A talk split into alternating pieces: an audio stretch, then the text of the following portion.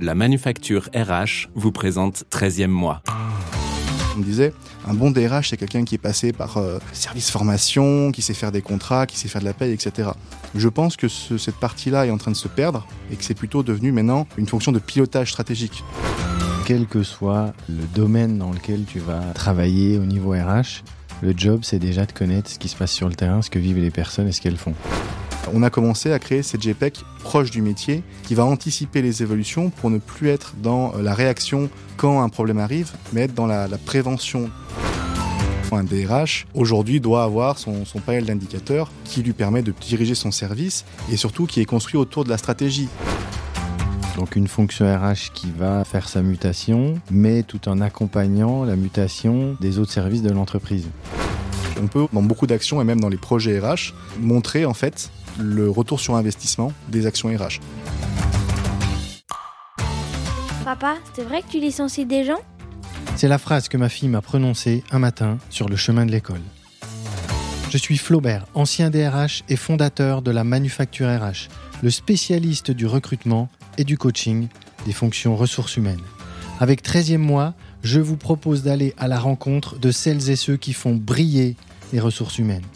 Qu'ils soient DRH et HRBP, responsables du recrutement ou des relations sociales, ils vont vous inspirer et vous donner une autre vision de ce métier formidable.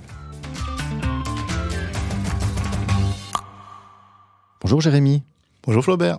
bienvenue sur euh, 13e mois. Alors longtemps j'ai voulu réaliser cet épisode et c'est Karine, une de mes dernières invitées, qui me l'a rappelé, il fallait absolument que j'invite à ce micro un jeune RH. Alors oui, un jeune RH car vous êtes nombreux et nombreuses à vous lancer dans ce formidable métier. Alors moi j'ai connu Jean-Guy, le DRH de Caméra Café, cette mini-série de M6, ce DRH inhumain, cynique, méprisant, le prototype parfait de celui qu'on déteste, un DRH qui dégoûte du métier et qui arrive même à te dégoûter de l'être humain. Heureusement, Jean-Guy n'a pas fait des mules et la fonction RH continue d'attirer les jeunes talents et tu en es la preuve, Jérémy. Et ces jeunes talents que vous êtes, ils arrivent à bousculer les thématiques RH qui continuent de se développer et naturellement, vous contribuez à ce que les directions des ressources humaines fassent leur mue. Alors dans cet épisode, on va parler de deux choses. On va parler de ce que vit un jeune dans les RH aujourd'hui et on va faire le lien avec un sujet qui prend de plus en plus de place. Moi, j'ai connu des DRH qui me disaient J'aime pas les chiffres. Et aujourd'hui, dans les équipes RH, on parle de data RH. On va donc, toi et moi, également aborder aujourd'hui tout ce qui tourne autour de la data RH. Mais avant ça, qui es-tu, Jérémy Lazzarotto? Ben, tout d'abord, merci pour, cette invitation. C'est un plaisir d'échanger. Alors, euh, effectivement, je suis chef de projet RH au sein du département des Yvelines et je m'occupe de, de plusieurs euh, projets euh, assez différents, in fine. Euh, par exemple, je pilote un process de co-construction euh, de la stratégie du, du plan d'action RH avec les métiers.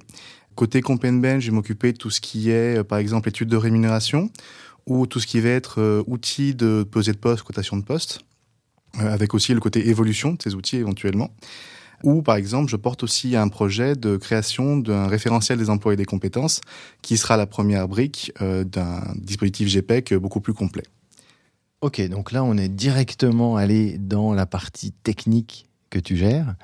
Euh, tu peux nous dire euh, avant ça ce que tu as fait, d'où tu viens, ton parcours, en quelques mots? Alors, en quelques mots, effectivement, je viens plutôt du domaine bancaire au départ. Et c'est assez récemment que je me suis tourné vers la fonction publique. C'est vrai que pour moi, les, les ressources humaines, c'est une histoire, euh, voilà, c'est- je dirais pas une vieille histoire, mais en tout cas, ça fait quelques années. euh, ça a été très tôt en fait que j'ai su que je voulais travailler dans les ressources humaines. C'est pour ça que dans un premier temps, euh, je suis parti sur un DUT euh, GEA euh, parcours RH. Ok. Et après, j'ai eu cette réflexion pour, pour rebondir sur ce que tu disais sur les data. Je me disais en fait des personnes qui euh, euh, qui ont un master RH classique comme on peut en trouver en université. Il y en a beaucoup. Donc, si je veux trouver un avantage concurrentiel sur le marché du travail et aussi des thématiques euh, un peu différentes, euh, il faut que je trouve voilà, cet avantage concurrentiel. Et c'est là que j'ai découvert euh, tout ce qui va être la data RH, le contrôle champ social. Et donc, dans un premier temps, je me suis euh, spécialisé dans cette partie-là, avec un master en, ingénierie économique. Et par la suite, comme j'ai, au fil de mes expériences, j'ai beaucoup apprécié tout ce qui va être chefferie de projet. j'ai complété avec tout ce qui va être gestion de projet avec un master en management à Sciences Po Grenoble. Ok, donc tu commences par un DUT, ensuite tu fais de, tu vas sur une partie plus technique et puis euh, tu refais un... réouverture, tout à fait. Ok, comme quoi, euh, voilà. Mais tu dis, j'avais déjà depuis euh, relativement tôt cette envie de travailler dans les RH, parce que normalement on se dit classiquement, ok, moi je vais aller dans les RH, c'est ce que beaucoup ont pu connaître. Tiens, je vais faire du droit, je vais faire, bon, il y a des filières un peu classiques. Toi, tu as un peu slalomé avec une idée derrière toi qui était déjà d'aller sur quelque chose, si j'ai bien compris, qui euh, apporterait un peu de différence et mettrait un peu de relief dans les RH, c'est ça? C'est ça, tout à fait. En fait, on, se rendait compte quand on regardait un peu plus, euh, peut-être euh, à l'étranger, notamment aux États-Unis, cette, cette arrivée de la partie data dans la fonction ressources humaines qui était peut-être encore euh, assez timide en France et euh, je l'avais pu la repérer donc du coup ça m'avait intéressé. Euh, et c'est vrai qu'en plus la fonction RH c'était comme je disais quelque chose qui m'intéressait depuis longtemps parce que un c'est une fonction qui est très polyvalente quand tu, tu fais dans les enfin, quand tu travailles dans les ressources humaines in fine, tu peux travailler en paye, donc plutôt le côté chiffre. Tu peux, comme on disait, avoir le contrôle de gestion sociale et avoir la data. Tu peux aussi être un expert de la formation. Tu peux être un, un RRH ou un CRH et être en front avec le collaborateur et donc euh, exercer toutes ces, ces, compétences de négociation, de psychologie. Tu peux être en recrutement. Enfin, c'est vraiment un domaine extrêmement vaste et c'est extrêmement enrichissant, je trouve, de, de, travailler dans ce domaine. Donc c'est pour ça que que ça m'avait plu et c'est vrai que c'est un métier qui, évolue énormément. Et participer à cette évolution, je trouve que c'est une chance pour pour nous, pour euh, euh je pense les juniors comme les seniors dans, le monde des ressources humaines, avec euh, ce côté aussi accompagnement, je dirais, qui s'est prouvé d'autant plus pendant le Covid, de se dire qu'en fait, le RH, il accompagne le collaborateur dès son arrivée dans l'entreprise et tout au long de, son histoire dans l'entreprise, tout au cours de, ses formations, de ses mobilités, de, sa montée en compétences. Et participer à, cet accompagnement, je pense que c'est vraiment quelque chose de, très riche. Ok, ce que j'adore dans ce que tu dis, c'est que voilà, il n'y a pas que les start-upers qui vont chercher des idées aux États-Unis euh, en disant waouh, je vais ramener un truc. Toi, déjà, tu avais la vision de te dire tiens, je sais qu'il y a une montée en puissance, euh, euh, tu en parlais, hein, aux US, de tout ce qui tourne autour de la data, etc. Allons-y. Tu as quel âge? 28 ans. Tu as 28 ans, ok. on a déjà l'impression que tu as un parcours ah. super impressionnant. Donc, non, je suis ravi de te recevoir. C'est partagé. Première question quelle est ta vision du métier de DRH Souvent, je pose cette question à des gens qui ont un parcours toi, à 28 ans, euh, comment tu vois, toi, euh, le métier de DRH bah, C'est vrai que je parlais de Jean-Guy. Euh, bon, le métier est parfois un peu décrié, on a une vision, on se dit, ouais, bof. Comment, comment tu, tu, vois, toi, le métier de DRH, toi qui le vis de l'intérieur?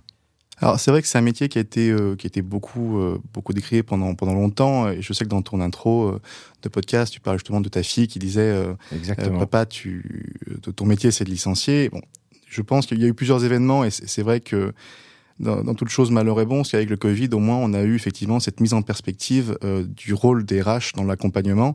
Ça, tu l'as vu, ça? Oui, ça, je... Tu l'as vécu? Je l'ai vécu, et c'est vrai que maintenant, quand je parle à quelqu'un, que je dis je fais des ressources humaines, avant, on avait cette tendance, comme, comme ta fille, à nous dire, euh, bon, on parle plutôt de, de licenciement, et maintenant, on dit, ah oui, vous êtes les personnes qui m'ont recruté, qui m'ont formé, qui ont fait l'onboarding, qui sont euh, occupées de moi, qui sont venus voir si j'étais pas isolé pendant le, la, la, crise du Covid, si euh, psychologiquement ça allait bien, qui m'ont proposé des accompagnements aussi, euh, même si, en fait, dans une mhm. situation qui était extrêmement compliquée pour les collaborateurs.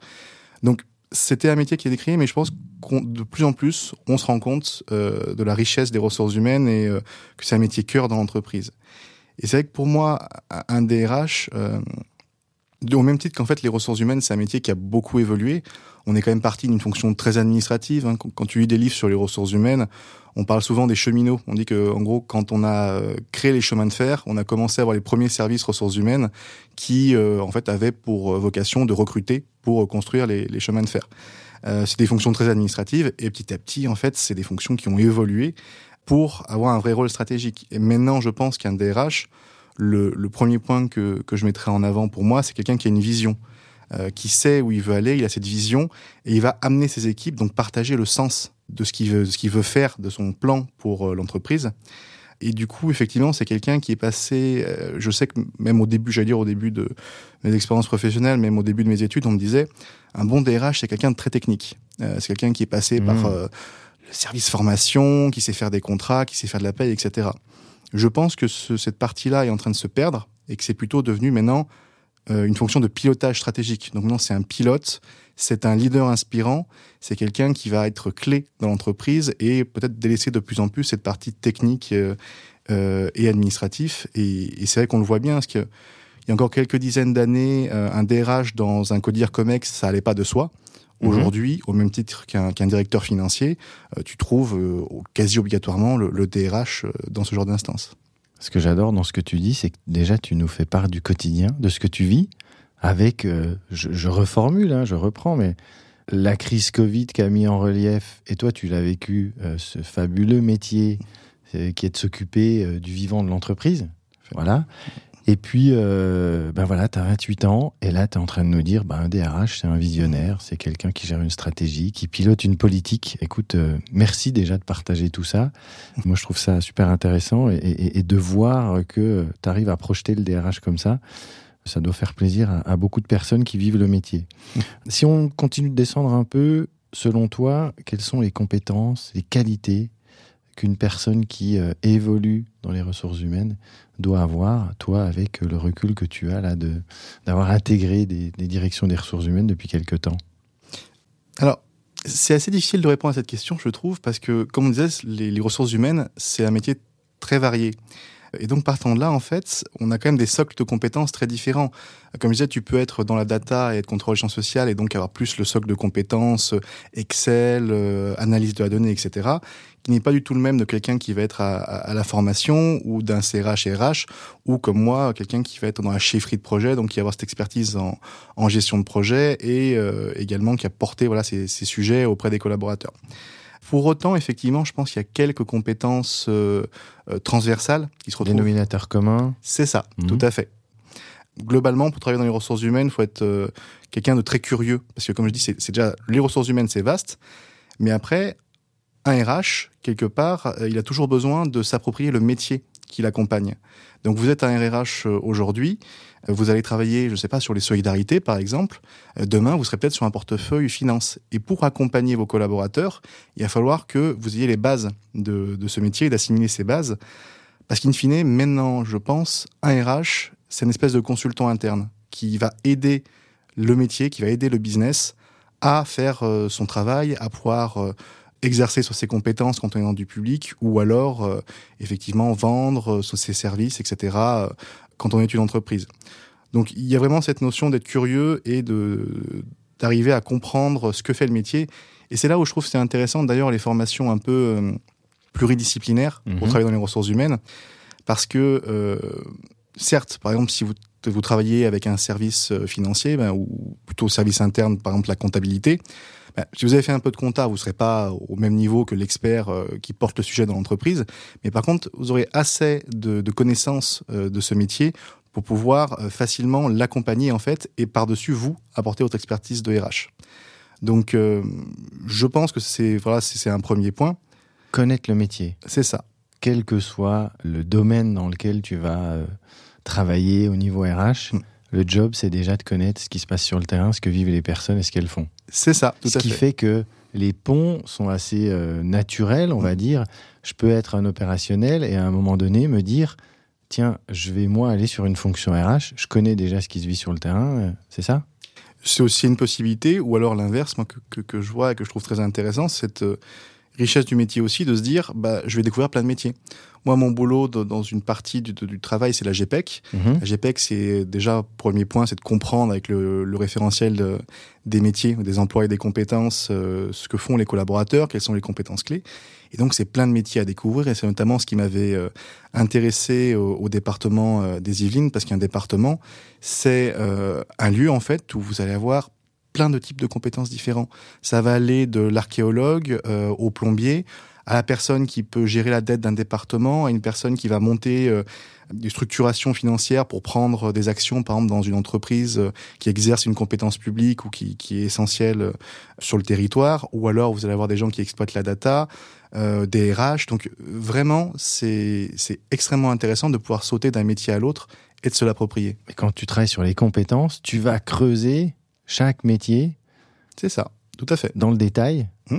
pour aller tirer les compétences. Dans, avec une amplitude qui est énorme entre un archéologue et euh, quelqu'un qui travaille à la compta. Ou... Exactement. C'est en fait un premier temps, c'est d'abord euh, de notre côté de de nous approprier ce métier et de faire nos propres recherches sur la base de, sur de fiches de poste, de ce qu'on peut trouver ailleurs. Et après, surtout, il ne faut pas que la GPEC soit euh, ce qu'on appelle souvent un strategic course planning dans, dans des organisations internationales, soit déconnectée du métier. Donc après, il faut, la suite, c'est de ne pas faire les choses en chambre et d'aller plutôt euh, créer des ateliers avec le métier, prendre des représentants de, de toute la chaîne hiérarchique et dire, écoutez, voilà ce qu'on a compris de votre métier. Voilà aussi ce qu'on a compris euh, des, évolutions possibles de votre métier. Et maintenant, vous qui vivez ça, euh, dites-nous ce que vous en pensez.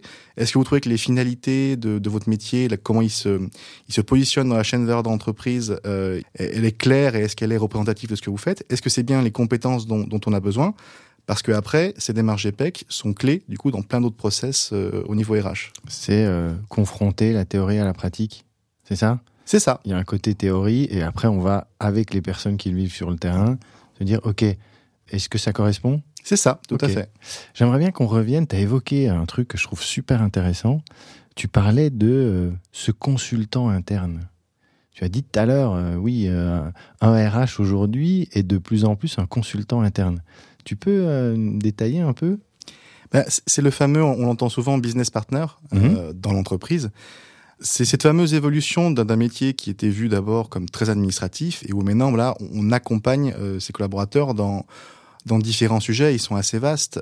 Quand c'est un recrutement, par exemple, trouver la bonne personne, comme euh, disait, je crois que c'était Benoît dans un de tes podcasts, euh, justement, c'est de mettre la Benoît bonne Serre, oui. tout à fait. Mm. Benoît Serre, euh, mettre la bonne personne euh, au bon endroit, au bon moment. Pour faire ça, justement, c'est cette notion de- d'accompagnement des collaborateurs en disant, euh, OK, donc voilà votre besoin, mais souvent le besoin, en fait, il a besoin d'être challengé. Mhm. Peut-être qu'il n'est pas pertinent, peut-être qu'il n'est pas adapté au, au moment. Et euh, cette notion, je pense, qui est centrale dans, dans ce concept de consulting, c'est de se permettre de challenger le métier. Leur dire, on comprend votre besoin, euh, on va le, le formaliser, et après, on va, nous, de notre côté, challenger aussi pour essayer de mieux comprendre ce que vous avez besoin. Si vous en avez besoin, ça serait pas peut-être une autre, euh, une autre solution qui serait nécessaire pour votre problème euh, RH. Ce que je vois d'intéressant dans ce que tu dis sur le consultant, c'est que, et tu l'exprimes, si j'ai bien compris, il a un regard sur l'extérieur.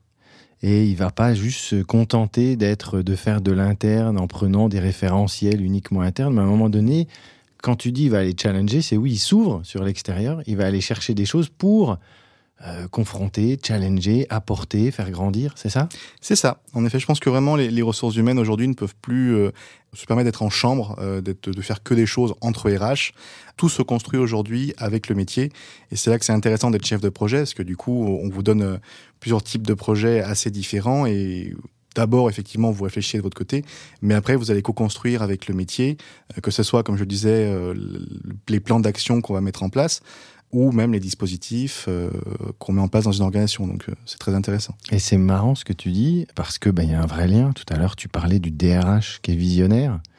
Là, on est en train de parler du rôle de la fonction RH qui est de s'ouvrir à l'externe. Il y a un vrai lien entre les deux, quoi.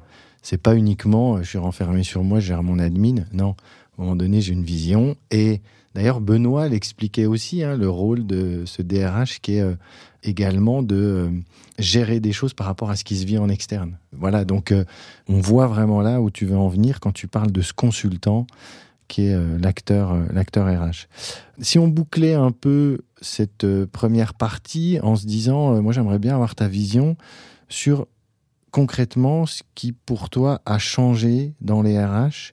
Il y a quoi pour toi comme grande différence entre, si je puis dire, les RH d'hier et les RH d'aujourd'hui?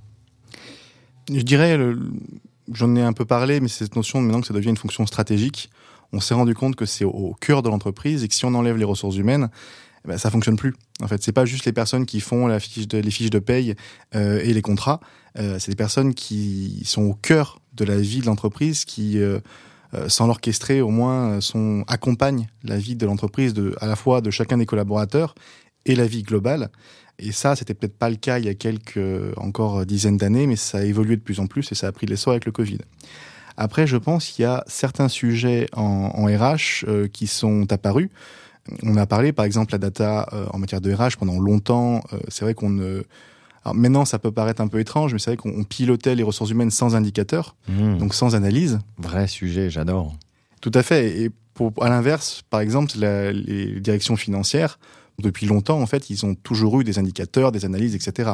Donc, pour une direction financière, c'était impensable de ne pas avoir euh, ces analyses qui leur permettent de prendre des décisions.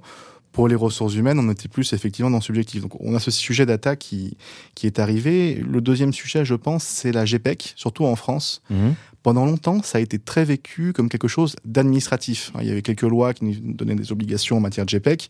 Bon, souvent, ça prenait la, la forme d'un classeur la forme d'un classeur Excel ou de, quelques, euh, quelques parcours de compétences, mais ça s'arrêtait là et sous justement euh, un peu l'exemple le, des, États-Unis qui ont beaucoup travaillé sur le strategic force planning, euh, on a commencé à créer cette GPEC proche du métier qui va anticiper les évolutions pour ne plus être dans la réaction quand un problème arrive, mais être dans la, prévention, dans la vraiment dans prévoir les choses et notamment prévoir les évolutions des métiers. Et se dire qu'aujourd'hui, si un métier évolue, si on sait que dans cinq ans il va y avoir une modification euh, euh, significative d'un métier, il va falloir qu'on accompagne les collaborateurs. Peut-être qu'une évolution euh, fera qu'il y aura des postes en moins dans l'entreprise. Donc ces collaborateurs, il faut voir euh, comment on les fait évoluer dans l'organisation. Peut-être en, en, utilisant son référentiel des employés des compétences, ces passerelles, on va peut-être se dire, OK, voilà quelles compétences il a aujourd'hui, euh, voilà les métiers qui sont proches de ses compétences, donc peut-être leur proposer des parcours d'évolution, ou parfois c'est simplement le métier qui change, et, et, donc à ce moment-là, ça va être former les collaborateurs. Euh, je pensais notamment, au, par exemple, au métier de la compta. On sait que l'intelligence artificielle va beaucoup impacter mmh. les, les, métiers de la comptabilité. Et donc, par exemple, on va être beaucoup plus sur des métiers du contrôle, puisque l'intelligence artificielle va présaisir des choses, lire les factures, etc., ce qui n'était pas le cas avant. Donc, vous avez à la fois des, des collaborateurs qu'il va falloir euh, mobiliser ailleurs dans l'entreprise et former, et euh, à l'inverse, vous avez des collaborateurs qui vont avoir un changement significatif de leur métier, c'est-à-dire ne plus être euh, dans la saisie, mais dans le contrôle. Donc toutes ces évolutions, en fait, on ne peut pas se permettre euh, de s'en occuper quand ça arrive. Il faut le prévoir sur un, deux, trois ans avant. D'accord. C'est intéressant l'exemple que tu donnes sur les métiers de la compta. Il y a les métiers de la paye également qui peuvent être impactés de la même façon. Alors, c'est vrai que je parlais des métiers de la compta, parce que j'avais eu la possibilité dans, dans une de mes expériences euh, de, de, faire une étude justement avec, euh, avec les métiers euh, dans une, une organisation où j'étais. Oui, c'est vrai qu'effectivement, c'est possible que la, la paye, après, c'est quelque chose de vraiment très technique, très souvent, euh, euh, non pas que la comptabilité ne le soit pas, mais c'est très varié, en mmh. fait. Euh, et souvent, les tâches, euh, si on parle d'intelligence artificielle, euh, ça va être plutôt euh, des tâches type saisie de factures, saisie de, euh, de pièces, qui vont plutôt être automatisées par l'intelligence artificielle. La paye, il me semble, c'est un peu difficile. Je sais qu'il y a beaucoup de, maintenant, de logiciels qui sont vendus sur le marché, bah, ne serait-ce que même dans le recrutement, où on te dit qu'on peut, avec une intelligence artificielle, euh, choisir le, le bon collaborateur pour mmh. intégrer ton entreprise.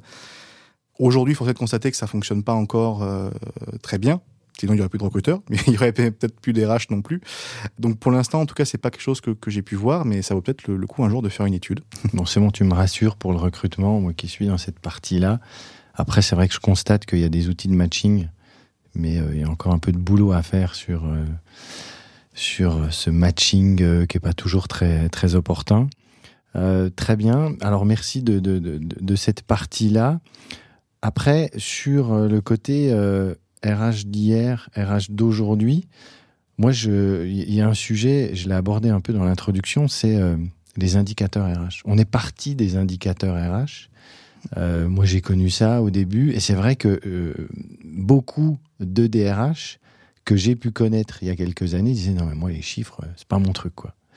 On est d'accord que là, un DRH aujourd'hui, il doit gérer sa partie chiffres, il doit s'appuyer sur des données, il doit étayer une politique, il doit la construire sur la partie euh, data Tout à fait. Alors, je dirais même pas qu'un DRH d'ailleurs. Aujourd'hui, il faut même que un RRH, quand il est en, front avec le collaborateur, il ait son tableau de bord qui lui permet de prendre des décisions sur son portefeuille, avec des pyramides des âges, avec des évolutions des effectifs, tout ce qui lui permettra en fait de pouvoir avoir des décisions éclairées. Mais toujours, encore une fois, c'est euh, l'un des indicateurs, euh, j'insiste souvent là-dessus, c'est un outil de pilotage, mais ça ne remplace pas en fait une décision. Il ne faut pas se dire qu'un indicateur, euh, tel indicateur est comme ça, donc du coup je vais prendre cette décision. C'est, c'est pas un arbre de décision comme ça, c'est. Ça n'est qu'un indicateur. Tout ça à fait. Indique. Ça, indique. ça donne une direction. Exactement. il y a plein de choses à faire derrière. C'est ça. derrière, il faut réfléchir au contexte qui, qui, mhm. est autour et euh, en tant qu'expert des ressources humaines, euh, quelles réponses je peux apporter au vu des indicateurs qui, qui peuvent exister. Mais c'est vrai que d'autant plus, effectivement, un DRH, aujourd'hui, doit avoir son, son panel d'indicateurs qui lui permet de diriger son service et surtout qui est construit autour de la stratégie. C'est-à-dire que euh, vous avez la, la stratégie d'entreprise dans, dans une organisation, en découle euh, la stratégie RH, qui est une des pierres mmh qui, qui, permet de construire cette stratégie d'entreprise. Euh, et cette stratégie RH, elle est constituée de, de plein d'objectifs différents qui sont eux-mêmes euh, constitués de sous-objectifs. Et là, vous avez des indicateurs. Donc en fait, c'est qu'est-ce qu'on veut faire en matière de ressources humaines, quelle stratégie on veut porter, et par la suite, quel indicateur on, on met pour piloter cette stratégie. Ok, alors j'aimerais bien qu'on fasse deux choses. La première, c'est, tu peux nous donner quelques exemples d'indicateurs qui sont pour toi euh, importants, donc de, de, data RH que euh, tout bon DRH, toute bonne direction des ressources humaines doit, doit, doit suivre et piloter? C'est une question euh, parfois un peu compliquée parce que bien sûr il y a les indicateurs de base, vous avez bon, pyramide des âges, vous allez analyser l'évolution de votre masse salariale, donc souvent vous mmh. allez faire un, un partage volume-prix en vous disant ok est-ce que ma masse salariale augmente? Il falloir que j'explique si c'est parce que j'ai embauché plus de cadres ou si simplement j'ai embauché plus de personnes. Enfin, il y a des, quelques explications comme ça. Il y a du qualitatif derrière, il n'y a pas que, que du quanti. Tout à fait. Ok. C'est vrai que c'est un premier point, mais, mais surtout je le répète, il faut que ça soit lié. En fait, on peut pas juste lancer euh, un panel d'indicateurs euh, un peu froid euh, et se dire on pilote ça. C'est lié à ce qu'on veut faire en matière de RH et c'est la façon de voir si nos stratégies fonctionnent. Donc, il faut vraiment que ça soit connecté à une, à une stratégie dans l'organisation. Ou alors, vous pouvez, on peut voir de temps en temps que qu'il y a un problème, par exemple, je sais pas, un problème d'absentéisme.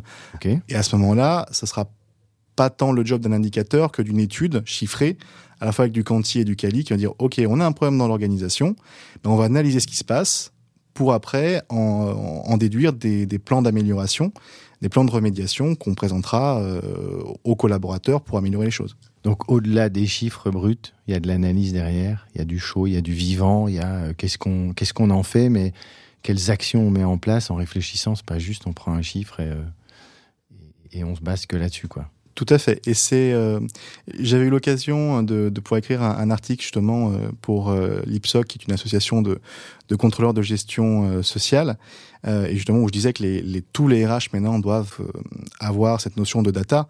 Alors tout le monde n'est pas un spécialiste, un contrôleur de, de gestion sociale ou, ou, un ingénieur spécialisé dans, dans les systèmes d'information, mais il faut comprendre qu'est-ce qu'un indicateur, comment il est calculé et, et, à quoi ça sert, et à partir de, de là ne pas, comme je disais, réagir en se disant l'indicateur est comme ça, donc je vais prendre telle décision. Il faut vraiment éclairer sa décision. Euh, par exemple, si, si, si, tu fais un recrutement dans une organisation, un premier truc que tu vas regarder, c'est ta pyramide des âges. Tu vas mmh. dire, OK, je dois peut-être embaucher un, un, une personne plutôt jeune, parce que j'ai une pyramide des âges euh, plutôt avec des seniors. Euh, donc, partant de là, je vais peut-être orienter mes recrutements comme ça mais peut-être qu'en fait, pendant le recrutement, je vais avoir un senior qui, qui va apporter euh, certaines compétences dont j'avais besoin et qui va apparaître pendant le recrutement. Et, là, la, la, la, bonne décision à prendre, c'est de se dire, d'accord, j'avais prévu avec mes indicateurs euh, de plutôt embaucher un jeune, mais il se trouve qu'en fait, là, j'ai une opportunité d'avoir un collaborateur euh, qui fait sens euh, au vu de mon organisation et des besoins du métier. Donc, je vais changer mon fusil d'épaule. Et ça sera peut-être mon prochain recrutement où je dirais, je vais embaucher un jeune qui permettra de le former, de le faire évoluer et un jour peut-être d'aller sur d'autres postes dans l'organisation. Super exemple. Merci en effet de montrer euh, voilà comment on va utiliser la data pour constituer son équipe et surtout euh, se pencher sur l'avenir en disant tiens, je vais prendre quelqu'un qui va peut-être accompagner un jeune, etc. Ok, c'est très concret. Moi, il y a souvent un exemple que je prenais qui était euh, quand tu discutais avec des opérationnels, tu parlais par exemple turnover, et ah ouais, moi mon turnover en ce moment, euh, c'est bon, il baisse, euh, mais c'était que du ressenti. Tu l'as un peu abordé tout à l'heure. On n'est pas dans le ressenti là, on est dans le chiffre qui va nous permettre ensuite d'analyser Il ne faut pas oublier le ressenti, parce qu'en ressources humaines, ça reste quand même important, le ressenti des Mhm. collaborateurs. Et sur plein de, de thématiques, hein, souvent, voilà, quand, quand on nous dit qu'un des collaborateurs se sentent euh, euh, pas valorisés, par exemple, hein, il y a des actions RH euh, qu'il faut embrayer derrière. Euh, mais oui, effectivement, pendant longtemps, c'est du ressenti. Et là, maintenant, on a cette possibilité d'avoir des indicateurs qui, quelque part, mettent de la, un peu moins de subjectivité dans Mhm. ce... C'est du factuel. C'est du factuel. Et c'est vrai que c'est intéressant. euh, j'ai pu être dans quelques organisations et très souvent, quand on, souvent on me demandait de mettre en place des tableaux de bord. Et quand on les mettait en place, les métiers étaient parfois surpris. Ils disaient, ah, je pensais pas du tout que ma population était comme ça. Donc, on apporte de l'information à nous, mais aussi au métier. Ouais, c'est top ça. En effet, je pensais pas. Il y a un exemple en ce qui me concerne que je trouve intéressant, c'est euh, sur le turnover. Euh, une équipe de 10 personnes. Euh, il y a deux équipes, hein, donc de, de 10 personnes. Dans une équipe, il y a une personne qui part. On a donc un turnover de 10%. Et euh, dans l'autre équipe, il y a quatre personnes qui partent. On va avoir 40% de turnover. Si on regarde le chiffre comme ça, on se dit waouh, 40%, c'est énorme. Lui, il bosse mal. Sauf que si on va creuser derrière et que les quatre qui sont partis sont des low performers qui euh, ne contribuaient pas au business, alors que le seul qui est parti dans l'autre équipe, c'était euh, le meilleur élément, ben en fait, il y a un plus gros problème dans le 10% que dans le 40%. Effectivement, il faut interpréter euh, le. On s'en parlait. hein, il faut arriver à interpréter avec euh, ce qu'on connaît du Mhm. métier, de, de l'environnement. Et, et je trouve que ça- ça souligne aussi un autre point, c'est que ça montre aussi euh, le turnover. euh, très souvent, quand on nous demandait de le régler en ressources humaines avant, ben, on trouvait effectivement, on mettait des plans d'action pour pour le régler, mais on voyait pas qu'en fait ça apportait de l'argent à l'entreprise, ou en tout cas, ça en faisait économiser.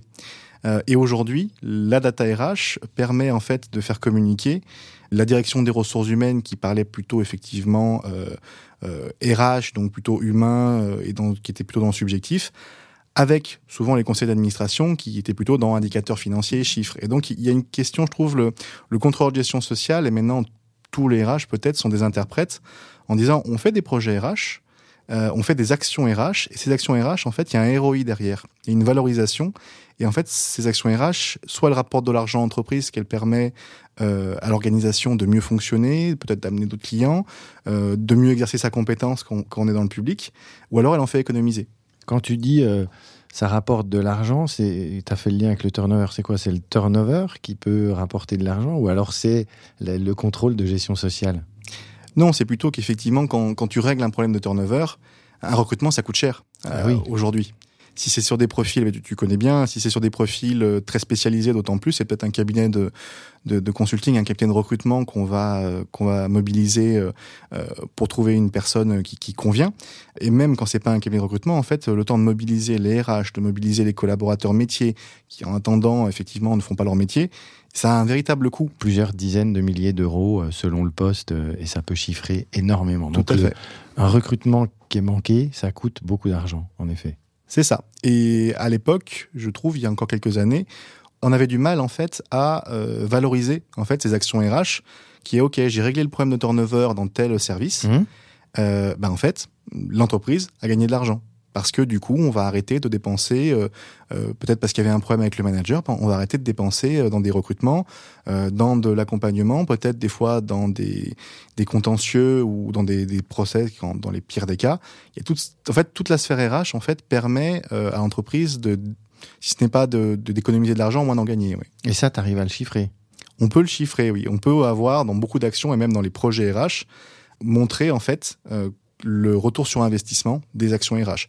C'est pas tout le temps facile. Par exemple, montrer qu'une formation euh, a, a bien fonctionné et a permis aux collaborateurs de, de monter euh, euh, en puissance, par exemple sur sa production, c'est compliqué, c'est sûr. Mais c'est quelque chose qui doit être fait pour montrer aujourd'hui pour valoriser les actions RH et montrer que, c'est une fonction euh, euh, cœur dans l'entreprise. Valoriser, chiffrer, valoriser la formation. J'adore. C'est tout ce qu'on utilise quand on met en place le- les BSI.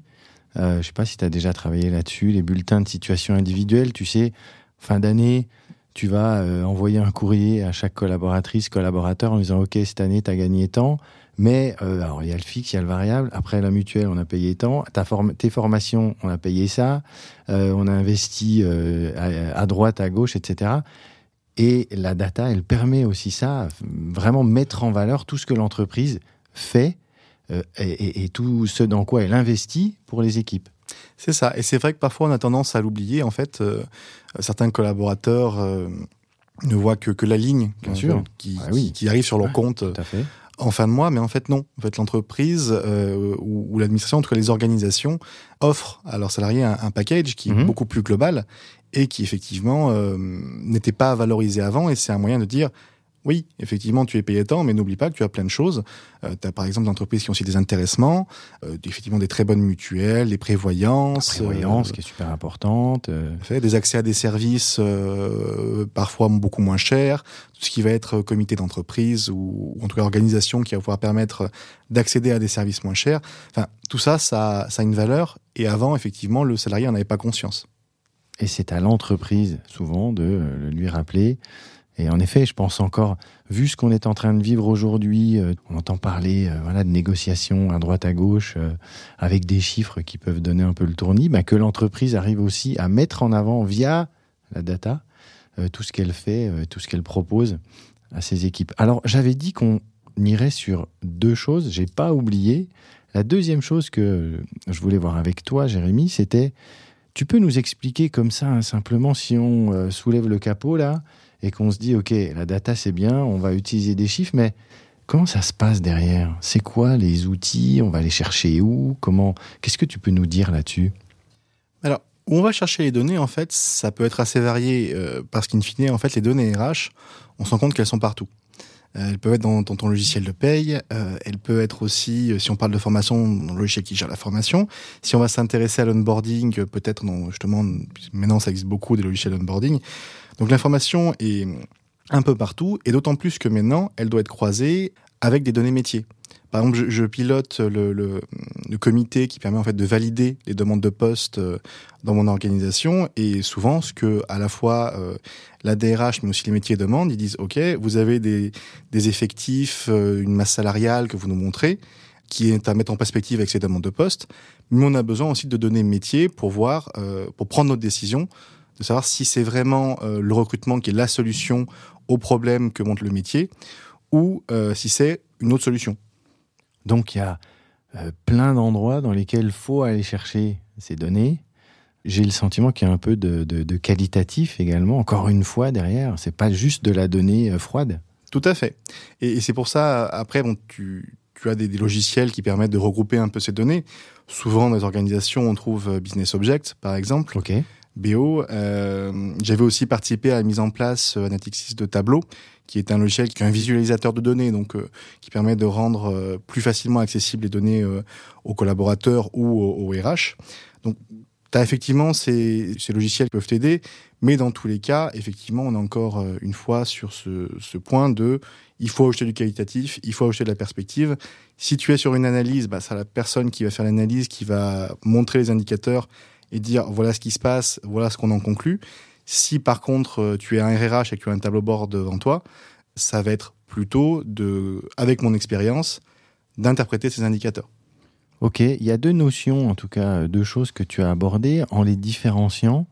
Pour les auditrices et auditeurs, toi qui es le spécialiste, j'aimerais que tu nous donnes euh, la différence pour toi entre le contrôle de gestion sociale et tout ce qui est data RH. Bah, Le contrôle de gestion sociale, en fait, exploite la data RH. Donc, euh, il y est très lié. Après, la data RH, euh, c'est une histoire un peu plus globale, j'ai envie de dire. Un des premiers problèmes, souvent, quand on exploite de la data, euh, même quand on n'est pas contrôleur de gestion sociale, comme moi, ou on est chef de projet, mais on exploite tous les jours de la data, c'est la qualité de cette data. Mhm. Et donc la qualité, souvent, elle se retrouve dans les services paye. Du coup, il faut voir peut-être euh, comment sécuriser la saisie, comment faire en sorte de monter en qualité sur, sur ces données. Elle concerne aussi tout ce qui va être les systèmes d'information, parce que c'est eux qui vont gérer toute l'infrastructure.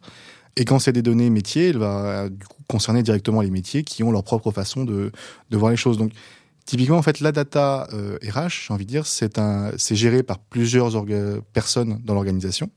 Euh, c'est très vaste. Et le contrôle de gestion sociale, son boulot, c'est d'exploiter cette data. D'accord, ok. Ben merci pour euh, cette précision importante. Allez, j'aimerais bien qu'on termine en se projetant un peu. Tu nous as dit tellement de choses passionnantes. Je suis sûr que tu as ton idée sur euh, l'évolution la fonction RH dans les années à venir. Pas besoin de se projeter à 20 ans, mais comment tu vois, toi, là, euh, je sais pas, c'est quoi le prochain ou les prochains grands virages de la fonction RH selon toi? Je dirais que c'est ce. On, va avoir ce rôle de consultant, quelque part interne, Mhm. qui va de plus en plus, qui de plus en plus augmenter, qui va de plus en plus prendre de l'ampleur euh, au sein des organisations, avec euh, ce, ce rôle voilà, d'accompagner de manière de plus en plus fine les collaborateurs, avec tous les outils qu'on aura construits, de la GPEC, de la data, etc.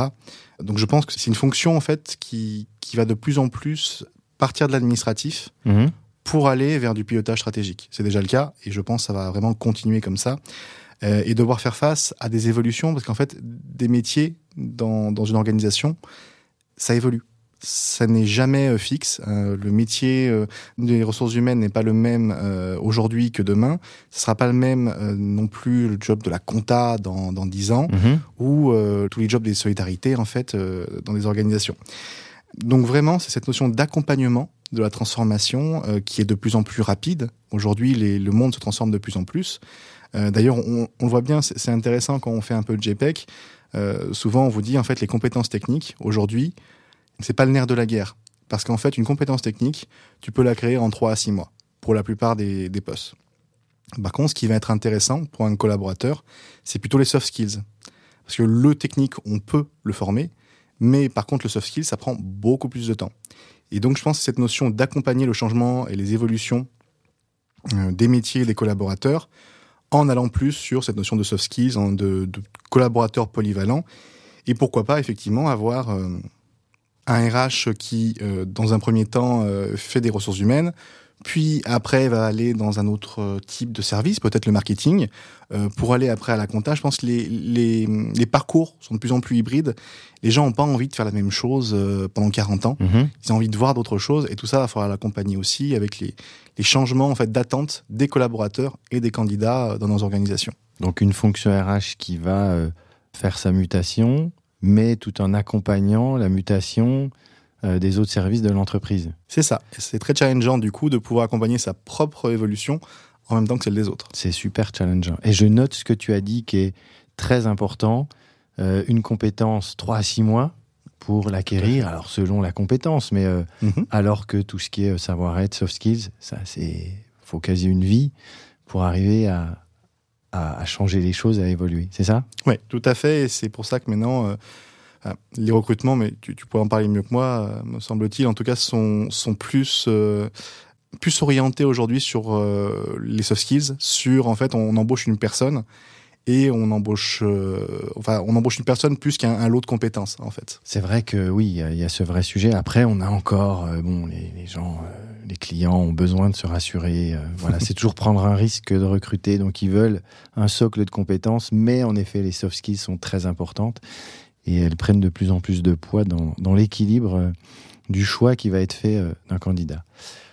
28 ans, mesdames et messieurs, Jérémy, il a 28 ans. Il nous a fait euh, des explications sur le changement, la mutation des RH, comment ça va se passer demain, la vision du DRH, le, le fait que c'est quelqu'un qui doit piloter. On est allé sur les compétences, on a parlé GPEC, enfin extraordinaire. Euh, écoute, je sais pas si euh, là où tu es aujourd'hui, ils ont, ils t'ont bien euh, encadré, ils ont bien blindé ton contrat et tout ça, mais je pense qu'il y a pas mal de gens qui vont écouter ce, podca- ce podcast et se dire Jérémy, je pense qu'il a beaucoup de choses à nous apporter. Merci beaucoup. Alors, on va pas se quitter sans parler des trois questions que j'aime poser en conclusion. Euh, la première question, alors je vais la modifier un peu parce que d'habitude je dis quel conseil donnerais-tu aux jeunes Alors là, ça serait euh, au très jeune Jérémy qui euh, n'aurait même pas encore débuté dans les RH, mais se dirait tiens, peut-être qu'un jour j'irai bien travailler dans les RH. C'est quoi les conseils que tu lui donnerais? Je pense que je lui dirais de, de s'intéresser vraiment à toute la variété des métiers des ressources humaines. Mhm. On l'a dit, c'est quelque chose de très riche et en fait, il- c'est dommage de rester cloisonné alors qu'il y a plein de choses à faire dans les ressources humaines, plein de projets à mener. Je dirais aussi effectivement de s'intéresser à la data, on l'a dit, c'est une Mhm. évolution et j'ai eu la chance de, de pouvoir le, le voir. Mais, euh, et peut-être surtout, c'est d'abord de s'intéresser à l'échange. Je suis membre de, de l'ANDRH et, du coup, j'ai la chance de pouvoir échanger avec plein d'acteurs RH. Et c'est vrai que moi, avant de faire un projet, le premier truc que je fais, c'est du benchmark, en fait. Je vais discuter avec d'autres personnes qui ont euh, peut-être le même problème que moi ou une vision différente avec d'autres problèmes. Et je vais échanger euh, avec eux pour voir, eux, ce qu'ils en pensent, comment ils feraient les choses, comment ils ont fait les choses. Et je pense que le cœur du métier des ressources humaines, en fait, c'est l'échange. C'est aller voir les autres, discuter avec eux et ne jamais faire les choses tout seul de son côté, d'avoir un point de vue soit d'un expert euh, du domaine, soit euh, même d'une personne qui, qui n'a rien à voir avec le domaine, parce que c'est un autre angle de vue et c'est hyper important de, de pouvoir s'en nourrir. Ok, bah merci pour ces conseils. Quel livre tu emmènerais sur une île déserte? Tu pars demain, t'emmènes quoi? Alors, je lis beaucoup, donc c'est vrai que c'est, c'est compliqué, mais je dirais qu'un de mes livres préférés, et qui me parle aussi un peu euh, dans mon travail, c'est La Tempête de, de Shakespeare. Pourquoi? Parce que déjà, quelque part, cette histoire, c'est la rencontre de deux mondes, de deux visions différentes euh, des protagonistes, euh, et donc ça, ça me parle beaucoup dans, mon métier. Et surtout, en matière, euh, je trouve, plutôt dans, la thématique management, in fine, Prospero, malgré tous les pouvoirs qu'il a, tout ce contrôle sur les forces de la nature, c'est pas par la force qui va arriver à que, que l'histoire va se, va se dénouer. Ça sera d'autres ressorts. Et je trouve que ça me parle en matière de management, parce que quand tu es chef de projet, que tu fais du management fonctionnel, ou même que tu es effectivement DRH et que tu fais du, du management de toute une très grande équipe, c'est pas par la force de ton titre que tu vas arriver à faire en sorte que les personnes aillent où tu veux, c'est en leur montrant le sens, la vision, euh, et en les amenant vers cette vision. Donc c'est plutôt ce côté-là, voilà, non pas la force du titre, mais la force de, du leader inspirant euh, qui peut être derrière, ou en tout cas qu'il qui faut viser à être. Très très belle image. Merci beaucoup Jérémy. Allez, dernière question. Est-ce que tu as une personne à me recommander qui évolue dans les RH et euh, que je pourrais aller euh, voir et à qui je pourrais tendre mon micro pour un prochain épisode de 13e mois? Alors, je pense qu'il pourrait être intéressant, c'est peut-être d'interroger, je t'avoue que j'ai pas de nom, mais peut-être une personne qui a fait soit le saut du public au privé ou du privé au public. Ok. Parce qu'effectivement, c'est à la fois deux mondes qui se ressemblent beaucoup mmh. et qui ont aussi leurs différences. Et moi, en tout cas, sur ma première expérience de ce passage du monde bancaire euh, au monde public, euh, j'ai trouvé ça très intéressant et très enrichissant. Et avoir le point de vue d'un DRH sur ce sujet, je pense que ce serait très intéressant aussi. Ok, génial. Ben, écoute, merci beaucoup, Jérémy, pour tout ce que tu nous as apporté et donné dans cet épisode. Et puis, ben, je te dis à une prochaine. Merci à toi, à bientôt. À bientôt, au revoir.